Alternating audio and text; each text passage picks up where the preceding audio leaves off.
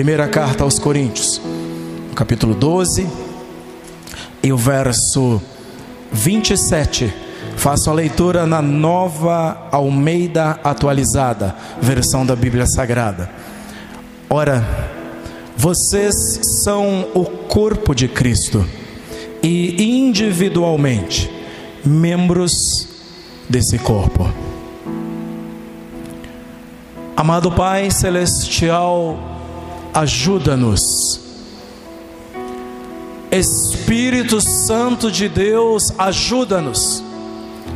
Clareia o nosso entendimento. Aquieta os nossos corações para que a palavra do Senhor encontre lugar nas nossas vidas. Em nome de Jesus. Eu creio que isso é possível. Porque para o Senhor, como já dito, não há impossíveis. Que esta palavra nos alcance, nos oriente, nos conforte, nos exorte, nos ensine e nos edifique, Pai, em nome de Jesus. Que todos nós saiamos daqui transformados pela tua palavra, em nome de Jesus. Tira as inquietações tira as distrações, tira aqueles pensamentos que teimam em nos assaltar, Pai. O Senhor sabe, nós precisamos do Senhor, dependemos de Ti. Ajuda-nos por misericórdia, por Teu amor, Deus, ajuda-nos, Pai. Em nome de Jesus eu oro, crendo de que nós já recebemos. Amém. Amém. Aleluia, aleluia. Tem uma luta na oração, vez ou outra. E é o Espírito Santo dizendo: insista, ore, fale, porque o meu coração, ou outros corações aqui também, e outros corações aqui também, precisam travar essa guerra, para que a sua mente fique aqui e Deus tome posse da tua vida, das tuas emoções e supra as tuas necessidades. Igreja, ir ou não ir? Meus queridos irmãos, é aceitável alguém ser cristão e não ir à igreja? Existem muitos cristãos que amam ir à igreja. Você deve ser um deles. Mas também existem muitos que não gostam. Tornou-se comum para muitos cristãos ficar em casa e encontrar métodos alternativos para praticar a sua fé, as suas orações, fazem meditação e estudo da Bíblia Sagrada à parte, a sós. E esse tempo que estamos vivendo é propício para isso.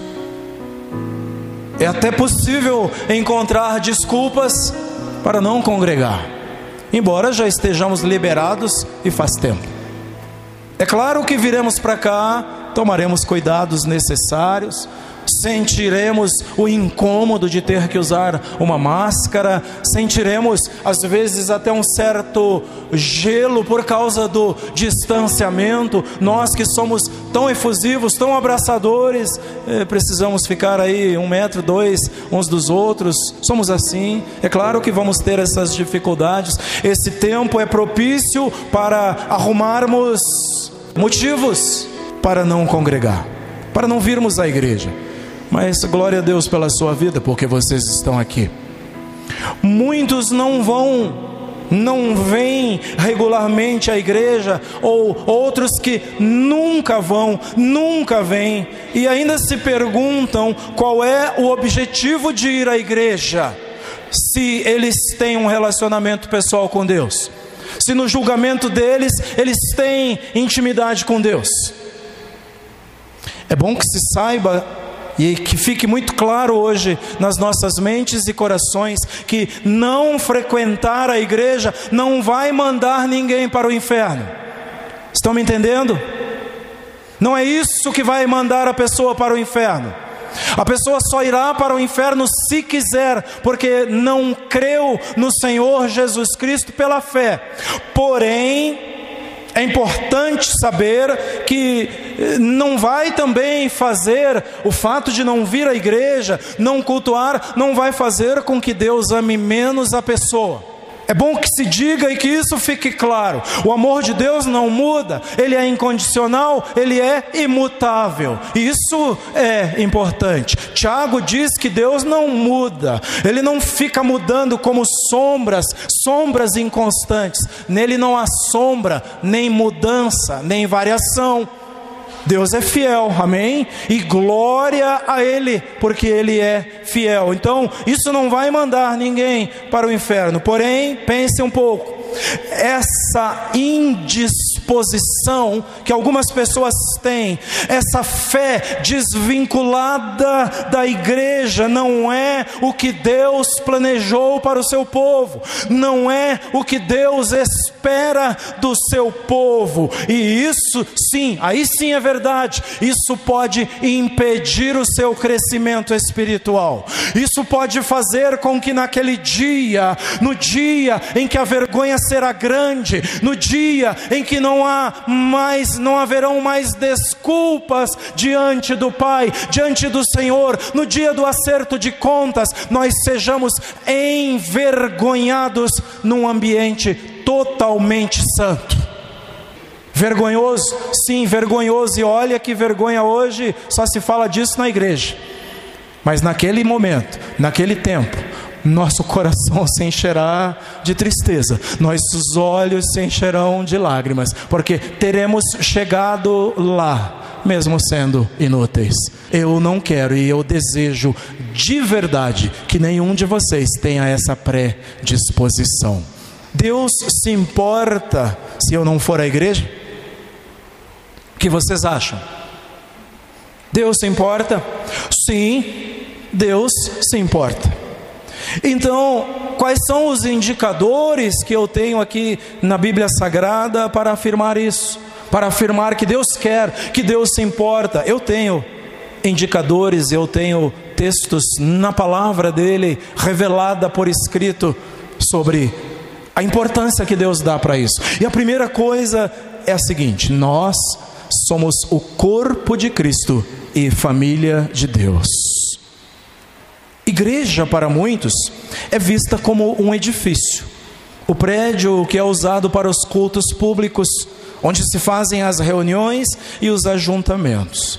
Mas a definição bíblica para igreja é que igreja é povo, igreja é gente. Isso é igreja de verdade. A igreja é descrita na Escritura, e nós já lemos hoje, abrindo, como o corpo de Cristo. Ela é um organismo vivo, não está parada no tempo, estática.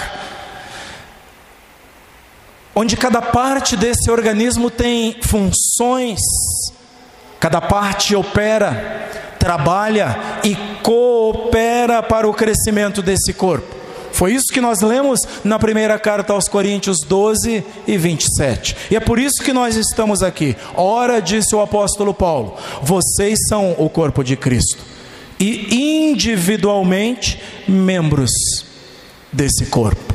Entenderam? Somos o corpo de Cristo e individualmente cada um de nós faz parte, tem funções nesse corpo. Mas a igreja, pela Bíblia ficamos sabendo também, é um ajuntamento, é uma assembleia de pessoas, é um grupo Olhem como Paulo saúda os irmãos da igreja de Corinto. Em 1 Coríntios, capítulo 1, versos 2 e 3, Paulo se dirige a eles assim: a igreja de Deus que está em Corinto, aos santificados em Cristo Jesus, chamados para ser santos, com todos os que em todos os lugares invocam o nome de nosso Senhor Jesus Cristo, Senhor deles e nosso, que a graça e a paz de Deus, nosso Pai, e do nosso Senhor Jesus Cristo estejam com vocês. Paulo está se dirigindo para gente, para pessoas, ele os chama de santificados, ou seja, gente separada, gente que separa as suas vidas para o serviço, para o trabalho, para a obra. Ele fala com eles e ele diz que eles foram chamados, convocados, vocacionados para serem santos. Então, igreja é gente. Igreja são crentes vivos em ação, é gente que é perseguida, é gente que é combatida, e ficamos sabendo disso lendo a palavra de Deus.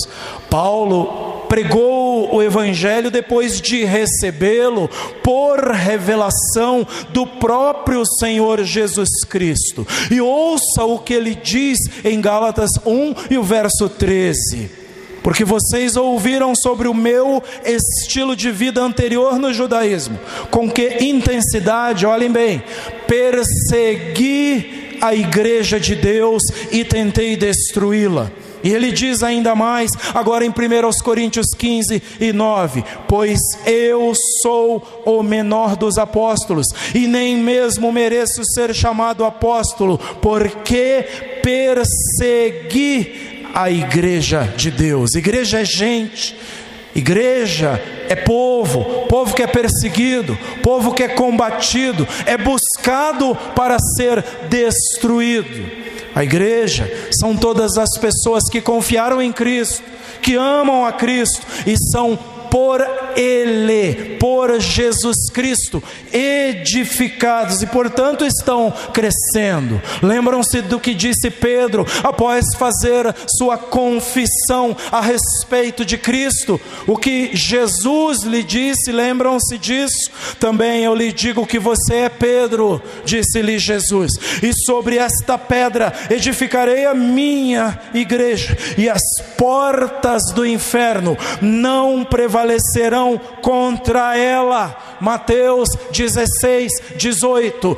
Igreja é povo, é gente contra quem se levantam as potestades, como dito daqui desse púlpito hoje pela noite, contra quem se levantam as hostes da maldade, contra quem se levanta o diabo e seus ajudadores. Igreja é gente. A igreja não é uma prática individual. Ser igreja não é praticar um culto individual. É algo que nós fazemos, construímos e operamos juntos. A igreja é uma demonstração do poder dos juntos. Juntos somos mais fortes, juntos somos invencíveis. Voltem para as palavras de Jesus: edificarei a minha igreja. Jesus está dizendo: juntos, juntos somos invencíveis, porque ele disse: as portas do inferno não prevalecerão contra ela juntos têm um poder imensurável juntos. A vida cristã não é apenas o que você faz sozinho. A vida cristã é também o que nós fazemos juntos uns com os outros. Por isso, precisamos ser igreja, vir à igreja. Biblicamente, a igreja é considerada a família de Deus. Ora, meus irmãos, família é um grupo de pessoas onde os membros dependem uns dos outros. É assim ou não? Família é um grupo de pessoas onde as pessoas contribuem e cooperam e operam umas com as outras.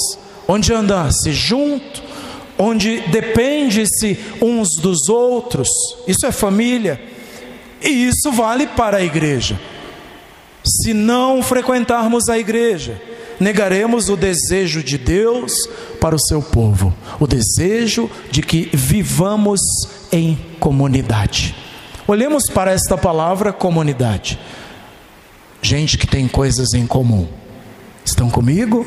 Gente que adora o mesmo Deus, aleluia, coisas em comum, gente que adora o mesmo Senhor Jesus Cristo que foi encontrada por Ele, foi salva por Ele e agora ama esse mesmo Senhor Jesus Cristo. Família, igreja que é uma família, tem coisas em comum, ela é uma comunidade onde opera um só Espírito, que é o Espírito de Deus, capacitando e operando através da vida de cada um. Comunidade, coisas em comum. Isso é ser igreja. Portanto, nós somos o corpo de Cristo e nós somos família de Deus. Segunda coisa, ir à igreja é o que Jesus fez.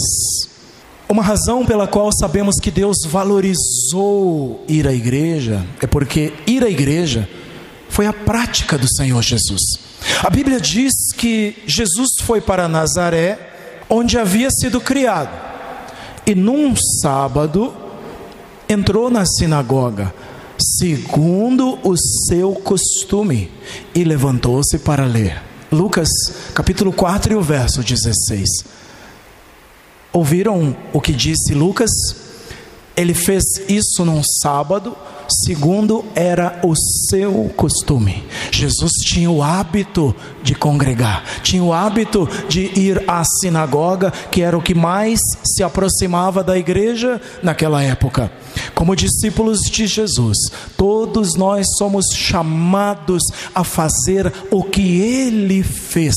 Um discípulo imita o seu mestre em tudo. Ele se veste como seu mestre, ele fala como seu mestre e ele pratica as mesmas obras do seu mestre. Amém, discípulos e discípulas de Jesus Cristo. Como discípulos e discípulas, somos convocados a fazer como fez Jesus.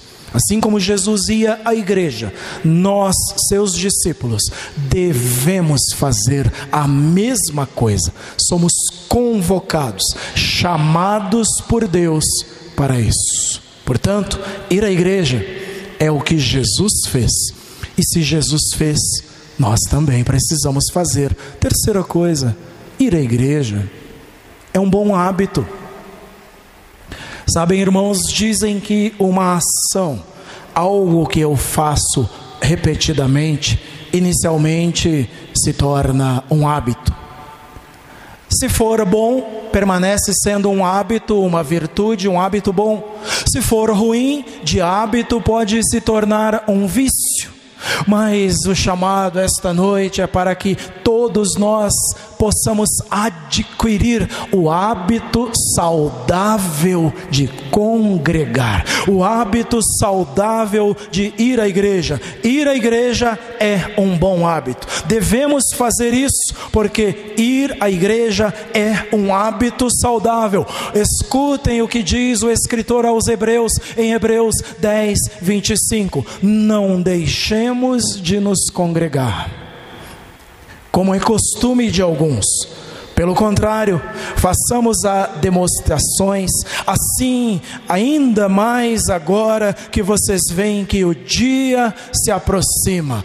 Exortemos uns aos outros, é isso que fazemos na igreja. Animemos, encorajemos uns aos outros, porque o dia do Senhor se aproxima. Vamos manter este hábito saudável. Devemos ir porque é um bom hábito. A igreja é importante para a comunhão. É nela que temos a oportunidade de nutrir comunhão. Ela é o lugar onde viemos, onde eh, nós podemos nos reunir para ouvir a palavra de Deus, para encorajar uns aos outros, animar uns aos outros. Fazemos isso enquanto estamos aqui, através da oração, nos envolvemos aqui nos grupos diversos que a igreja oportunamente nos oferece. Aqui temos a oportunidade de servir, de trabalhar, de prestar algum serviço para o ministério. Aqui oramos juntos, aqui nós nos ajudamos uns aos outros num nível de intimidade que muitas vezes nem temos com os nossos parentes. Nós temos aqui porque esta é a nossa família espiritual. A igreja, portanto, é um bom hábito, ela é um hábito saudável. Quando isso se torna a nossa prática, nós nos beneficiamos com os dons uns dos outros. Você está aqui esta noite para que Deus use os seus dons para edificar a minha vida, para edificar a vida de quem está ao seu lado, à sua frente, está junto com você. É aqui que nós nos beneficiamos da vida uns dos outros, aqueles com quem estamos em comunidade também nos beneficiam, assim como nós os beneficiamos. Desenvolva esse hábito saudável, continue praticando isso. Quarta coisa que temos aqui é que a igreja é um lugar para crescer espiritualmente. Para todo cristão, meus irmãos, a igreja é o lugar de crescimento espiritual. Nós nos juntamos a uma igreja porque é o que Cristo nos chamou para fazer. Nos unimos a uma igreja porque é isso que Cristo nos ordenou a fazer. Cristo nos tornou igreja, isto é, nós somos membros do seu próprio corpo, do corpo cujo cabeça é Ele. Quando estamos em união com os crentes em Jesus, uns com os outros. Nós estamos, portanto, em união com Cristo. Quer dizer que quem não está unido à igreja tem dificuldades em estar unido a Cristo. E isso é importante, porque quando eu rejeito algumas partes do corpo, automaticamente eu estou dizendo ao cabeça: eu quero o gerente do corpo, eu quero a cabeça do corpo, mas eu não quero o demais, eu não quero as outras partes. Se o foco da comunidade está em Cristo, é aqui que nós vamos ser edificados, é lugar para crescer. Vejam na igreja nós nos inspiramos a modelar as nossas vidas, a orientar as nossas vidas, a pautar as nossas vidas pelo modelo que é Jesus Cristo. Ele é o modelo. Ele é o modelo para viver uma vida mais piedosa, uma vida de renúncia, uma vida de ajuda, de misericórdia. Jesus é o modelo. Nós descobriremos para o que nós estamos aqui. Descobriremos que nós estamos aqui para servir, meus amados, e não para sermos servidos. Descobriremos que estamos aqui para amar pessoas que nunca vimos nas nossas vidas, mas que Deus vai colocar no nosso caminho, na nossa frente, no convívio uns com os outros. E é aqui na igreja que fazemos isso, aprendemos a suportar uns aos outros, a relevar uns uns aos outros, a perdoar, a servir uns aos outros, porque, sabem, é isso que os outros fazem conosco. Os outros também nos perdoam, os outros também nos relevam, os outros também nos suportam. E é aqui na igreja que nós aprendemos e temos a oportunidade de fazer isso. Em vez de ir ou de vir ocasionalmente à igreja, devemos tornar isso uma prioridade. É uma parte de quem somos. Nós somos crentes no Senhor, e se cremos no Senhor, Ele é o cabeça da igreja, então é na igreja que nós encontraremos a plenitude da comunhão com Ele. Há um milhão de outras coisas que poderíamos fazer num dia de domingo, como hoje, por exemplo. Mas nenhuma dessas coisas vai superar a alegria de estar em comunhão. Nenhuma dessas coisas vai superar a alegria de estar sendo edificado. Nenhuma dessas um milhão de coisas vai superar a bênção de nos encontrarmos em missão, servindo a Deus, trabalhando para o reino, sendo instrumentos do Senhor na vida uns dos outros e de todos quanto Ele colocar nas nossas vidas. Nada supera isso, e é isso que Deus deseja para todos. Portanto, é aqui, na igreja, onde nós crescemos espiritualmente. Quinta coisa, penúltima, existem razões para não vir à igreja, existem razões para não ir à igreja, alguns motivos para não ir parecem até legítimos. Vejam, Pode ser que uma igreja não esteja sendo dirigida nem pautada pelas Escrituras. Isso é um motivo sério. Pode ser que o centro de uma igreja não é Cristo. Pode ser que Deus não seja o centro em algumas comunidades. E o centro está nos homens, e o centro está nas pessoas. Pode ser pode acontecer isso. E isso é um grande motivo para se ficar alerta. E se você está ouvindo hoje isso, ou talvez você que vai ouvir esta ministração daqui a um mês, dois meses, um ano, não sei quanto tempo, é um motivo para ficar alerta, mas preste muita atenção.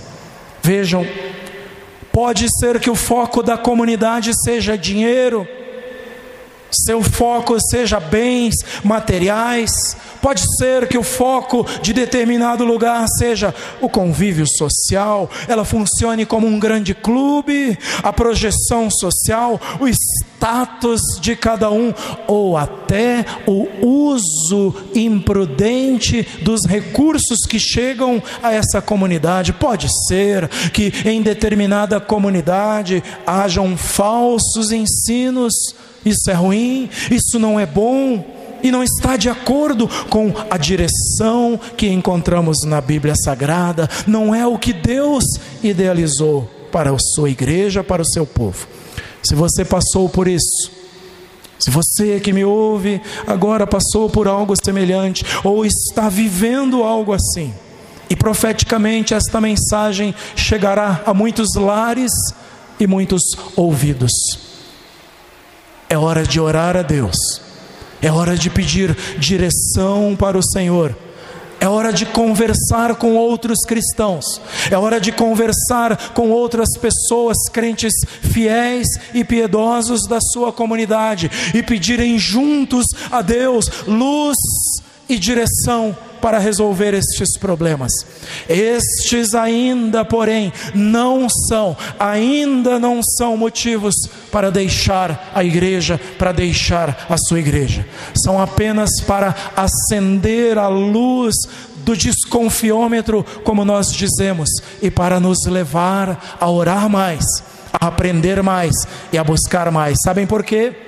Porque pode ser, para você que me ouve hoje, para você que vai me ouvir daqui a um tempo, pode ser que você, você mesmo, você mesma seja o agente de mudança que Deus vai usar para transformar esta comunidade, para transformar este povo, não de qualquer jeito, mas debaixo da direção do Espírito Santo, debaixo da orientação do Espírito Santo, para que esta comunidade cresça saudável, cresça saudável como o Senhor projetou para ela. Então, portanto, não se precipite, mesmo que hajam motivos para não vir, venha. Mesmo que hajam razões para não ir, vá à igreja. E por último, por que é que às vezes rejeitamos a igreja? Por que é que talvez você que me ouve está rejeitando a igreja? Pode ser que isso esteja acontecendo. Pode ser que Deus coloque essa semana na sua vida gente que não quer saber da igreja. E eu sei que muitos de vocês já passaram por gente assim. Por pessoas que estão perdidas, sem foco e sem direção. E a última coisa que eles querem é a igreja. Porque foram feridos na igreja. Porque a igreja, ao invés de abraçá-los e acolhê-los, os rejeitou porque a igreja lhes fez mais mal do que bem. Pode ser. Deus pode colocar gente assim nas nossas vidas e no nosso caminho. Se você está assim, é hora de examinar o coração. Se a pessoa estiver assim, é hora de examinar-se examinar a si mesmo, como diz a Bíblia Sagrada, e descobrir por que a pessoa está se fechando. Por que você está se fechando? Pode ser que você esteja rejeitando a adoração, pode ser que você esteja rejeitando a missão da igreja. Para falar de duas coisas, por exemplo. Pode-se rejeitar a adoração a Deus por um desconforto que ela causa, por causa do seu estilo, por causa da maneira como a adoração onde você está é executada. Você que está aqui hoje, e eu creio que muito mais aqueles que ouvirão esta ministração no futuro. Mas saibam que adorar é necessário Estão aqui comigo os ministros de louvor. Adorar é essencial. Igreja, adorar é essencial, é indispensável. O cristianismo é uma expressão de fé com canto e com música. Vejam, a palavra diz: deixem-se encher pelo Espírito falando entre vocês com salmos, hinos e cânticos espirituais, cantando e louvando com o coração ao Senhor. Efésios 5 e o verso 19 após a sua última refeição com os seus amigos mais chegados, a última refeição com os seus amigos íntimos, Antes de partir para o momento mais angustiante da sua vida, Jesus e os discípulos cantaram, diz a Escritura, tendo cantado um hino, saíram para o Monte das Oliveiras.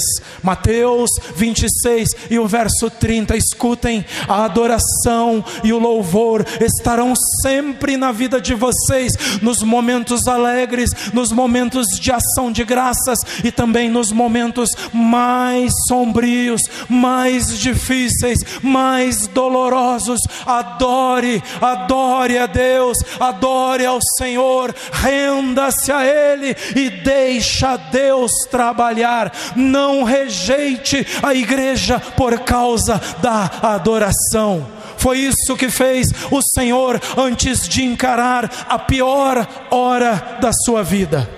Ore e peça a Deus que ajude os ministros da sua congregação, orientando-os, dirigindo-os, os ministros de louvor, para que Deus trabalhe no seu coração, para que Deus lhes dê sempre coisa nova, alimento novo, alimento para ser digerido, trabalhado no coração deles mesmos, para que depois nós todos possamos ser edificados pela bênção que Deus vai fazer na vida de cada um. Orem para que Deus fale ao coração deles e para que Deus faça mudanças em você mesmo e neles também, porque muitas vezes a mudança só terá sentido se ela começar comigo, porque é que eu rejeito a adoração. Deus precisa trabalhar em mim primeiro, Deus precisa trabalhar no meu coração primeiro, porque se o meu Jesus adorava, se o meu Jesus cantava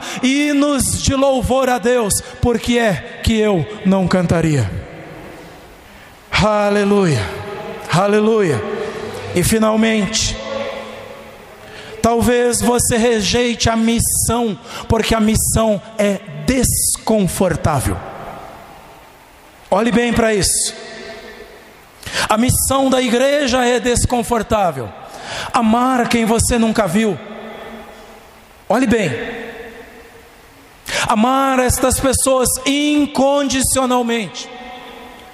Gente que vai te dar trabalho gente que vai te tirar da cama pelas madrugadas, gente que vai consumir momentos de oração. Não é fácil, irmãos, não é fácil se doar como intercessor. Concordam comigo ou não? Ser um intercessor vai fazer você abrir mão da sua agenda. Ser um intercessor vai fazer você abrir mão do teu conforto e dobrar os joelhos e clamar a Deus por gente que você nunca viu. Escuta, a missão é desconfortável. Talvez isso seja uma barreira no teu coração para não ser igreja. A missão te deixa desconfortável, porque a missão envolve doar-se. Deus me deu, mas não é meu, é do reino porque a fonte de todas as coisas não secou. Doe-se, entregue-se, distribua, porque a fonte continua jorrando, porque de onde veio esse tem mais, tem muito mais. Ele diz através do profeta: Meu é o ouro, minha é a prata, diz o Senhor. Não retenha, abra a mão, abra o coração, abra a vida. A fonte é inesgotável, mas a missão é desconfortável ela envolve abrir mão, abrir o coração, abrir a casa, abrir os recursos, abrir a vida. A missão desconforta, a missão envolve conviver. A missão envolve sentar ao lado de gente que muitas vezes me chateou, mas eu preciso sentar aqui junto com ela e adorar a Deus e dizer: antes que Deus mude a pessoa, Deus precisa mudar a mim primeiro. A missão envolve conviver, andar junto, ser companhia, compartilhar a vida. A missão é desconfortável. A missão envolve acolher. A gente acolhe o rico, a gente acolhe o que tem cultura, a gente acolhe bem o doutor, a gente acolhe bem o que é bem alfabetizado, a gente acolhe bem o que fala corretamente, mas a gente rejeita o pobre a gente rejeita o maltrapilho, a gente rejeita o necessitado, a gente bate a porta na cara deles, a gente fecha o portão, a gente fecha os ouvidos, a gente fecha o coração. A missão é desconfortável e por isso muitas vezes o meu coração se fecha, mas a missão envolve acolher, a missão envolve abraçar. Oh, meus queridos irmãos, como eu desejo que a nossa igreja seja acolhedora. Não importa se não somos muitos, nós precisamos ser acolhedores. As pessoas precisam chegar aqui e encontrar não uma casa de oração, mas encontrar um lar cheio de gente feliz e abençoada, um lar onde o Pai habita, um lar que nos faz chorar ao ver as necessidades. A missão envolve nós rejeitarmos o nosso próprio conforto conforto em prol da vida dos outros. A missão é difícil, a missão muitas vezes nos cansa, a missão dá trabalho, meus irmãos. A missão envolve conduzir, não basta a pessoa vir. Cadê os irmãos que acabaram de chegar? Cadê aqueles que acabaram de dizer sim? Cadê aqueles que estão para se batizar? Vão hoje mesmo, amanhã, essa semana, saiam, vão atrás desses irmãos, vão falar. A missão envolve envolve conduzir, é colocar o ombro na carga do outro e dizer: vamos junto, não tem problema, eu te ajudo a dividir o peso, eu levo a carga contigo, eu levo a carga do medo da pandemia, eu levo a carga do medo da desconfiança da doença, eu estou junto, vamos junto, vamos lá, vem comigo, vem comigo, façam como fez Moisés com o seu cunhado Obabe, façam como Moisés fez, ele disse: Olha, Obabe, nós estamos indo para um lugar de delícias, nós estamos indo para uma terra que mana leite e mel, terra que o nosso Deus nos prometeu. Vem com a gente, venha com a gente, e nós vamos repartir com você todas as bênçãos que o nosso Deus nos der. As pessoas precisam ser conduzidas, elas estão esperando convites como esse. Eu vou repartir com você toda a graça, toda a bênção que o nosso Deus nos der, tudo que Deus me trouxe trouxer, tudo que o Senhor nos der, nós vamos repartir com você. A missão é essa, a missão envolve conduzir pessoas, a missão requer envolvimento, a missão requer que eu me envolva, que você se envolva com a vida, com o tempo, com os recursos que Deus te deu, recursos financeiros, recursos que vieram do Senhor. A missão envolve participar com esses recursos. Talvez, talvez seja isso Talvez seja isso porque a missão é desconfortável, porque nós estamos sendo criados num mundo capitalista, num mundo do meu, no mundo onde tudo é meu, no mundo onde parece que até foi a minha força que conquistou. Nós estamos sendo criados e nossos filhos estão vindo aí, criados num mundo onde cada um defende o seu quinhão e aquele que tem cada vez quer mais, e aquele que tem cada vez quer mais, e depois ele provavelmente vai se sentar e dizer: Minha alma, tu tens bastante, olha ao teu redor, veja quanta posse, veja quantas propriedades, tu tens bastante, mas ele desconhece a palavra do Senhor quando diz: Louco, louco, nécio, esta noite te pedirão a tua alma, e isso que você guardou é para quem? Para quem será? A missão envolve gente que pensa assim e que sabe tudo vem do Senhor e nas mãos do Senhor eu coloco. A missão é desconfortável. O que fazer?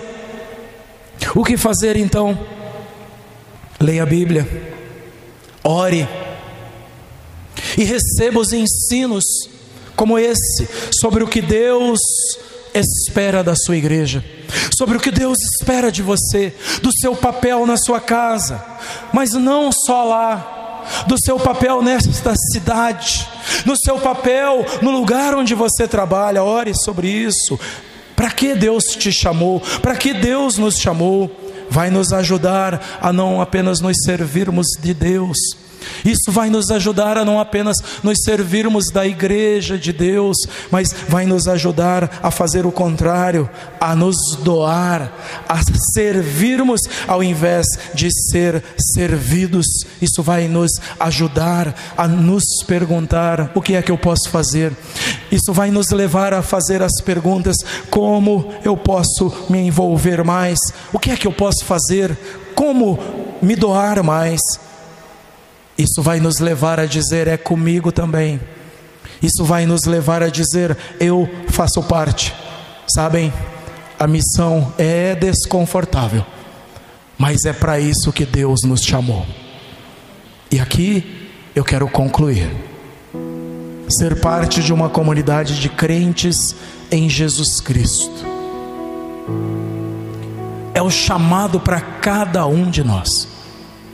Foi para isso que Deus nos chamou. Foi para isso que Ele nos vocacionou. Não existe igreja do eu sozinho, mas nós somos a igreja. Juntos somos a igreja. E é bom saber e se lembrar de que o Senhor Jesus vem buscar uma igreja. É isso que ele vem buscar. Não podemos rejeitar partes do corpo de Cristo, porque isso vai atrapalhar o nosso crescimento. Pode ser que aquilo que eu rejeite é justamente a vitamina que faltará para o meu crescimento. É o dom que vai fazer falta para o seu crescimento. Não podemos abrir mão de nenhuma parte do corpo de Cristo. Por isso, nós encerramos lendo a carta aos Efésios como é que se cresce? Como é que se edifica? Efésios 4, 15 e 16. Mas seguindo a verdade em amor, cresçamos em tudo naquele que é a cabeça, Cristo, de quem todo o corpo, bem ajustado e consolidado pelo auxílio de todas as juntas, segundo a justa cooperação de cada parte, efetua o seu próprio crescimento para a edificação de si mesmo em amor. Queridos, o corpo trabalha e edifica-se em amor você me pergunta, peraí, mas não foi Jesus que disse: edificarei a minha igreja? Sim, Ele a edificará, porque Ele é o cabeça, mas cada parte desse corpo tem uma função. É isso que está ensinando o apóstolo Paulo. E só cresce, está aí em Efésios 4, 15 e 16. Só cresce quando cada parte executa a sua função. Eu preciso de você, meu irmão. Eu preciso do seu dom, minha irmã. Do seu dom, meu irmão. Eu preciso de vocês, igreja, porque é com vocês que eu cresço. É louco isso, não é verdade? É louco isso, mas Deus escolheu as coisas loucas deste mundo para envergonhar as sábias. Deus escolheu aquelas que nada são, diz o apóstolo Paulo, para reduzir a pó, para reduzir a nada aquelas que se acham, aquelas que são. Não é para entender, é para viver, não é para compreender, é para tomar posse e dizer: Eu faço parte. Aleluia. Venha à igreja. Temos muitas razões para vir, para ir à igreja e faça isso, mesmo que você não sinta vontade. Faça-o em obediência a Deus e a sua vontade. Amém? Que Deus te abençoe. Que o Senhor nos abençoe. Fique de pé, por gentileza.